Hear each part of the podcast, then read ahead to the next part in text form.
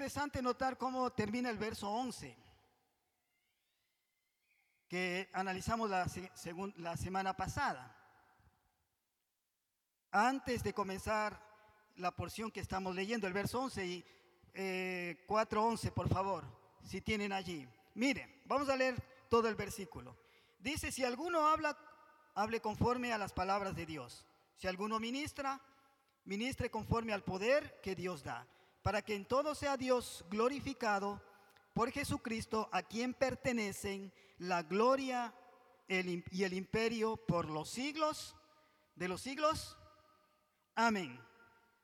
Y cuando nosotros estamos orando y estamos en grupo y alguien dice en el nombre de Jesús, amén. ¿Y qué entendemos con eso? Bueno, el decir amén.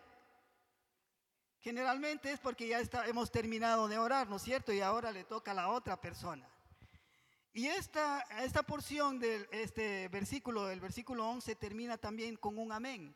Y a muchos de los comentaristas, de los estudiosos bíblicos, les hace pensar que quizá Pedro ya estaba poniendo su amén para terminar la carta y quizá continuar con los saludos como toda carta termina.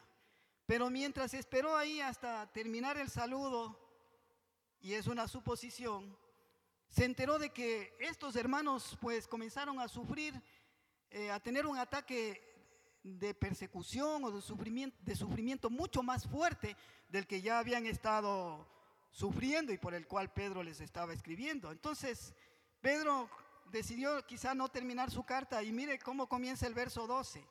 Dice, amados, no os sorprendáis del fuego de prueba que os ha sobrevenido como si alguna cosa extraña os aconteciese. No se sorprendan, no se asusten por este sufrimiento que les ha venido a ustedes eh, ahora.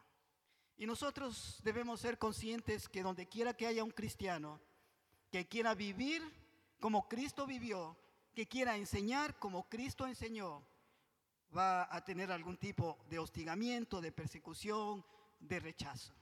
Eso no es así. Y creo que nos ha pasado a todos quienes estamos aquí. Y el apóstol Pablo en, segunda, en su segunda carta a Timoteo 3:12 dice, y también todos los que quieren vivir piadosamente en Cristo Jesús, ¿qué dice? Padecerán persecución. Cuando un creyente quiere vivir de una manera que agrada a Dios, va a haber un rechazo del resto de personas. Ahora, nosotros sabemos que no hay nada justificable en que un cristiano sea maltratado, perseguido o menospreciado. Estos hermanos a quienes Pedro les estaba escribiendo, pues ellos de buena fe, con buena intención, habían buscado a Jesús porque querían cambiar su vida. Yo creo que lo mismo ha pasado con nosotros. Nos hemos dado cuenta que estábamos en un hueco, en, un, en el lodo cenegoso, que no, no queríamos seguir viviendo esa vida que estábamos viviendo, una vida apartada de Dios, que nuestra vida era un desastre y que queríamos cambiar. Y nos hemos acercado a Jesús. Eso había pasado con, estas, eh, con estos hermanos. Trataban de vivir una vida agradable. Y ellos no podían entender, bueno, ¿y por qué? O sea, ¿por qué nos están hostigando? ¿Por qué nos están persiguiendo? No podían entender qué les estaba sucediendo. Mire cómo dice en la nueva traducción viviente, segunda de Pedro 4:12, dice, no se sorprendan, les dice Pedro, de las pruebas de fuego por las que están atravesando, como si algo extraño les sucediese. ¿Y mm, por qué razón eran perseguidos estos hermanos? Obvio que quienes les perseguían tenían muchas razones para hacerlo según ellos. Sin embargo, estas personas, estos hermanos, trataban de vivir vidas agradables a Dios. Y eso hacía que los pecados de estos vecinos resaltaran, ¿no es cierto? Se vieran lo mentiroso que eran, los ladrones que eran, eh, la vida mala que estaban viviendo de deshonestidad. Estos creyentes al tratar de vivir una vida de pureza, una vida de honestidad, pues hacía resaltar esos pecados. Y Jesús dijo, Juan 3:20 dice, todos los que hacen lo malo, ¿qué hacen? ¿Odian o aman la luz? Odian la luz. ¿Por qué? Porque dice, y no se acercan a ella para que no se descubra lo que están haciendo. Cuando usted como creyente en el trabajo, en la escuela, en el colegio, en su familia, comienza a vivir una vida al estilo de Jesús, comienza a vivir conforme a lo que la palabra de Dios enseña, va a ser probado. Y Pedro dice, no se sorprendan. Ahora vamos a leer otra vez versos 12 y 13 en conjunto para mirar lo que nos dice el verso 13. Dice, amados, no, se no os sorprendáis del fuego de prueba que os ha sobrevenido, como si alguna cosa extraña os aconteciese, sino gozaos por cuanto sois participantes de los padecimientos de Cristo, para que también en la, en la revelación de su gloria os gocéis con gran alegría. Mire, se contrastan dos cosas eh, en, frente al sufrimiento por Cristo. Una que debemos hacer y otra que no debemos hacer. Y yo quiero que ustedes me ayuden. En su Biblia o allí en el proyector. ¿Qué no debemos hacer frente al sufrimiento por Cristo? Verso 12. ¿Qué no debemos hacer?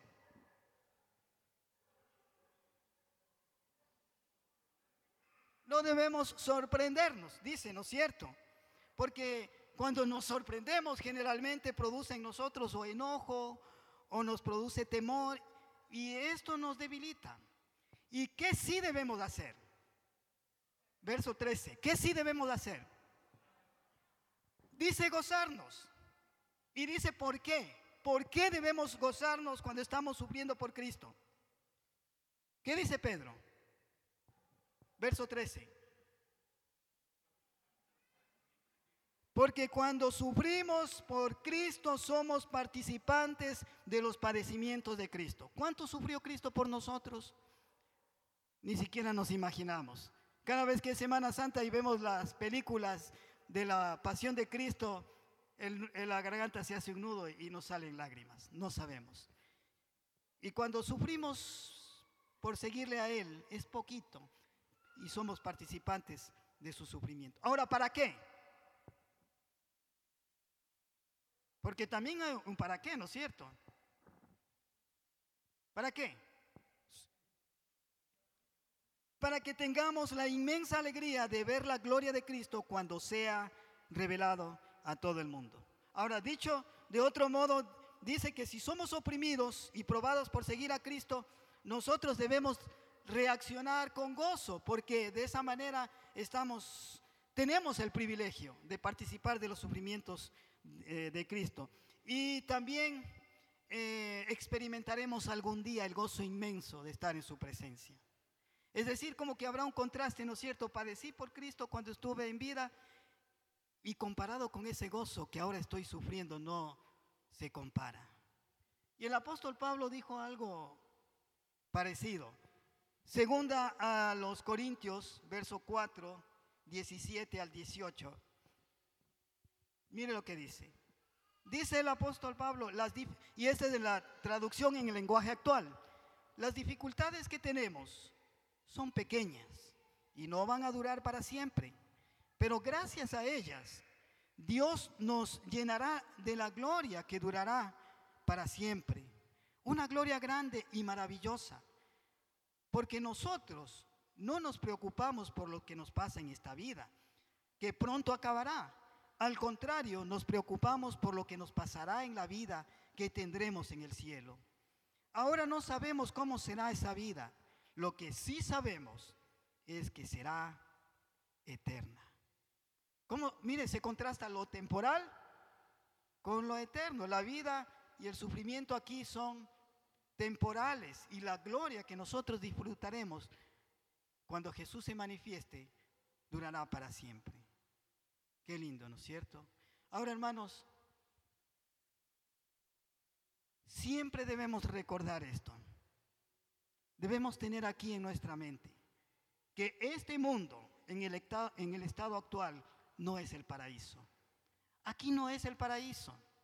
Y muchas veces nosotros pensamos que aquí es el paraíso y aquí nos vamos a quedar para siempre, ¿no es cierto?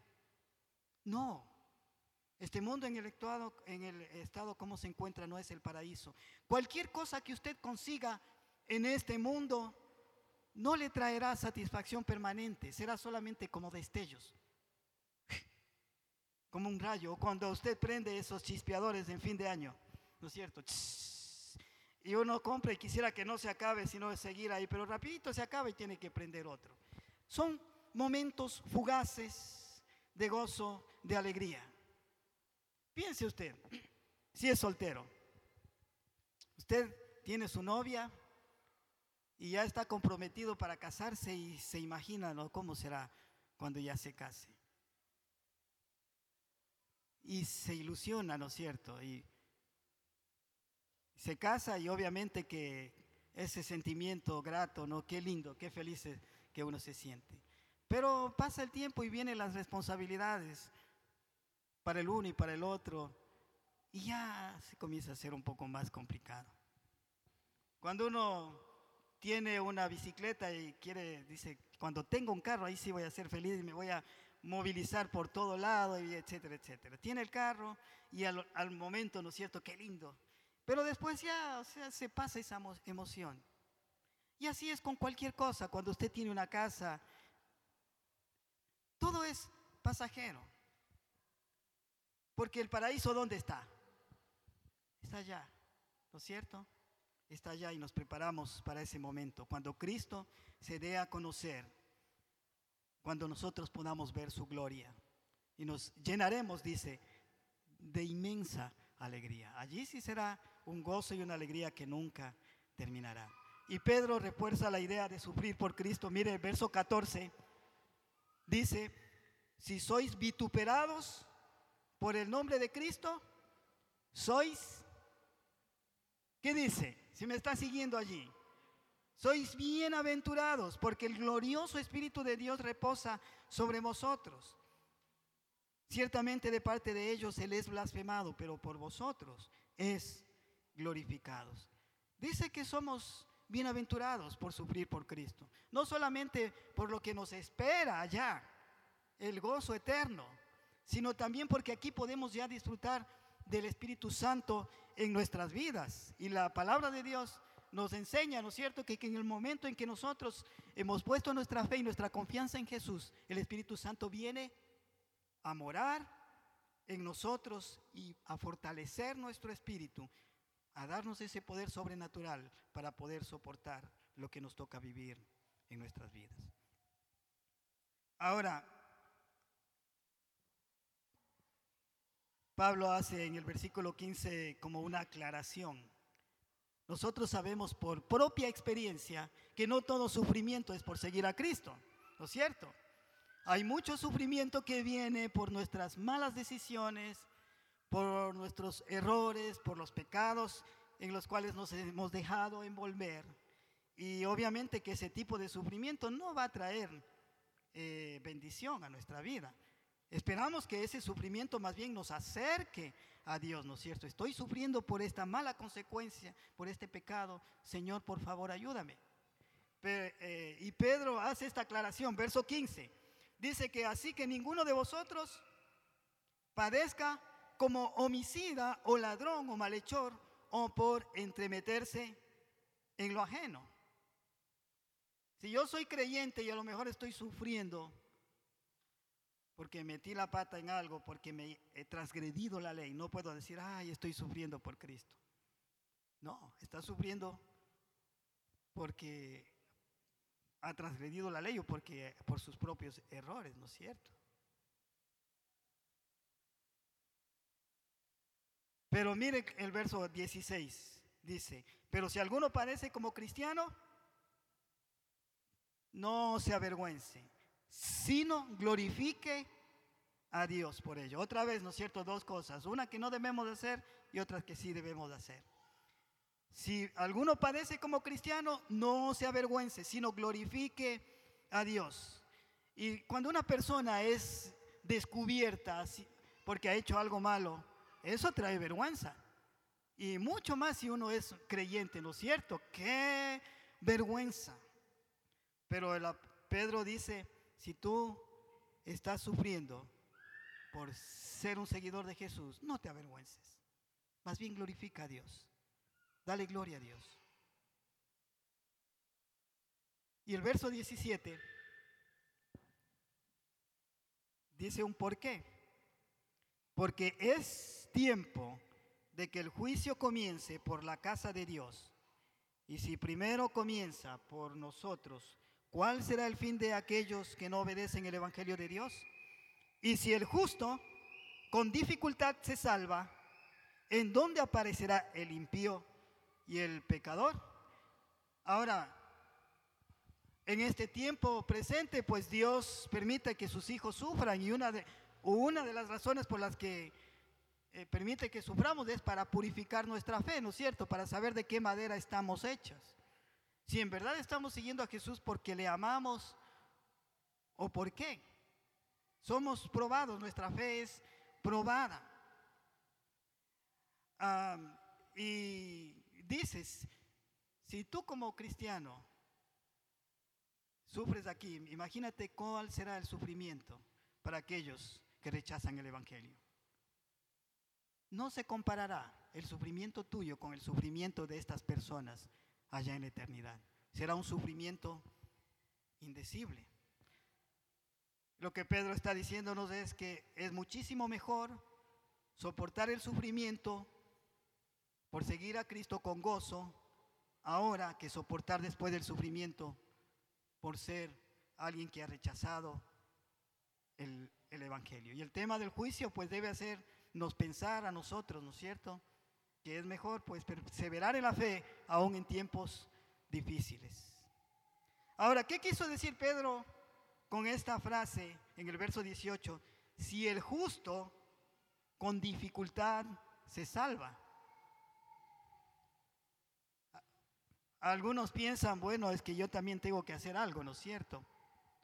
Y en algunas de las fiestas religiosas de, del catolicismo vemos que algunos vienen caminando desde no sé dónde, ¿no es cierto? Porque ellos quieren hacer un poco de sufrimiento, dice, porque el justo con dificultad se salva, debo hacer también algo.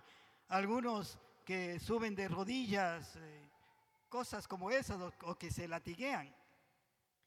Ahora, nosotros no debemos entender que si el justo con dificultad se salva es porque depende de sus fuerzas. Porque la Biblia dice que no depende de nosotros, sino depende de Dios. Nuestra salvación está en sus manos. Lo que debemos entender es que también como cristianos, como hijos de Dios, tenemos tiempos difíciles en este mundo. Dice, ¿no es cierto? Pedro ha dicho que somos extranjeros, que somos peregrinos. Y y mientras somos extranjeros y peregrinos, pues vamos a tener momentos difíciles en este mundo. Sin embargo, un día habrá un juicio y los justos serán salvados y los que rechazan a Dios serán condenados. Ahora, algo básico, eh, algo de doctrina básica. ¿Cuáles son los enemigos del, del cristiano? ¿Cuántos enemigos tiene el cristiano según la doctrina básica que tenemos? A ver, ¿cuáles son? El mundo, la carne y Satanás. Y cuando habla de que son enemigos significa que van a estar atentando contra nosotros. Y entendemos aquí que el justo con dificultad se salva porque eh, nosotros luchamos contra el mundo. ¿Y qué es lo que va a tratar el mundo de hacer con nosotros los cristianos? De hacer que quitemos nuestra vista de Dios y que pongamos en las cosas del mundo. Va a presentarnos como algo atractivo. ¿No es cierto? Para un hombre casado va a, presentarlo como algo atractivo a una mujer que no es su esposa. O a lo mejor a alguien que trabaja y quiere trabajar más de la cuenta le va a parecer atractivo, no sé, algo que quiere tener. Para desviar sus ojos de Dios y poner en las cosas que el mundo le presenta como algo que produce placer o gozo o satisfacción.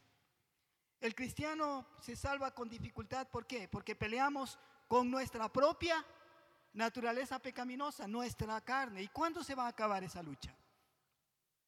¿Será que cuando ya una persona es mayor Se acabará, ya está viejito, ya él ya se acaba cuando ya nuestros cuerpos se quedan en esta tierra. El cristiano se salva con dificultad porque nuestro enemigo Satanás, dice Pedro, que anda como león, rugiente, buscando a quien devorar, esperando que te descuides un poquito y, comenzando con algo sencillo para irte metiendo en algo más profundo y, cuando te das cuenta estás desbarrancado. Luchamos en este mundo, ¿no es cierto? Ahora, ¿cómo debería vivir los cristianos? ¿Cómo deberíamos vivir los cristianos frente a todo lo que Pablo, Pedro nos ha venido diciendo? El verso 19. Dice, este es el último versículo, de modo que los que padecen según la voluntad de Dios, ¿qué deben hacer? Encomienden sus almas al fiel Creador y hagan el bien. Los que sufren conforme a la voluntad de Dios se refiere a quienes hemos puesto nuestra fe y nuestra confianza en Jesús. Y por el hecho de ser creyentes, padecemos de algún tipo de maltrato, de eh, discriminación. Encomendar, ¿qué significa encomendar? Significa encargar algo, ¿no es cierto? A alguien, tome el encargo. Y Pedro está diciendo, ustedes encomienden sus vidas al fiel Creador. Podemos confiar en que las, en nuestras vidas en las manos de Dios van a estar seguras porque Él es fiel. Él no ha cambiado, Él nunca cambiará. Él es un Padre amoroso que siempre quiere lo mejor para nosotros. Encomiende sus vidas al fiel Creador. Y termina diciendo, hagan el bien. En la nueva traducción viviente, mire cómo termina este versículo. De modo que si sufren de la manera que agrada a Dios, sigan haciendo lo correcto y confíenle su vida a Dios, quien los creó, pues Él nunca les fallará. Ahora, un pequeño resumen de todo. Con el sufrimiento es probada nuestra fe. ¿No es cierto? ¿De qué manera estamos hechos? Al sufrir por Cristo nos identificamos con su sufrimiento por nosotros. Si sufrimos por Él, somos bendecidos y podemos glorificarle a Dios y un día nos gozaremos con gran alegría delante de su presencia. Porque este sufrimiento aquí es temporal, pasajero. El sufrimiento de los incrédulos será eterno. Y finalmente se nos exhorta a confiar en Él, a encomendar su vida en Él y a hacer el bien. En el seminario bíblico tenía un compañero chileno que cantaba y era también compositor. Y él tenía una canción, no sé cuál es la circunstancia que le habrá llevado a, a, escribir esta canción, pero el título de la canción decía, hay días de rosas y días de espinos. Hay días de rosas y espinas. Y siempre cantaba esta canción. Y entendemos días de rosas cuando la vida nos va bien, ¿no es cierto? Estamos contentos, estamos con alegría. Y días de espinas cuando hay momentos difíciles, momentos de sufrimiento. Ahora, nuestro desafío como cristianos es a continuar confiando en la fidelidad de Dios bajo toda circunstancia. Sea que estemos en dificultades o sea que estemos en momentos alegres. Que nuestra fe y nuestra confianza en Dios sea siempre en Él. Y recuerda que es infinitamente mejor sufrir por seguir a Cristo que por tener un mal comportamiento. Tu sufrimiento por Cristo pasará y un día disfrutarás del gozo inmenso cuando estemos en su presencia. Vamos a orar. Padre, queremos darte gracias por tu palabra, que nos enseña a confiar en ti a pesar de las dificultades de este mundo. Gracias te damos, porque no todo en la vida en verdad son espinas, también hay momentos de rosas. Y nos alegramos tanto de que tú nos hayas hecho tus hijos. Gracias Señor. Tú nos enseñas que tú estás en control de todo y que nos amas y estás con nosotros en los momentos buenos, en los momentos malos. Te pedimos que nos ayudes a serte fiel, a mantenernos firmes para Cristo bajo cualquier circunstancia y a no desmayar cuando somos quizá perseguidos, hostigados o mal vistos. A que te podamos honrar en esos momentos. También te pedimos, Señor, que nos des un corazón de amor, un corazón de compasión por aquellos que están siendo perseguidos por ser tus discípulos, por ser tus hijos, porque escuchamos, Señor, las noticias de muchos que incluso mueren y sufren. Y aún así, Señor, siguen siendo fieles. Que ese ejemplo nos ayude a nosotros. Ayúdanos a ser tu luz en medio de este mundo de oscuridad. Y esto pedimos en el nombre de Jesús. Amén.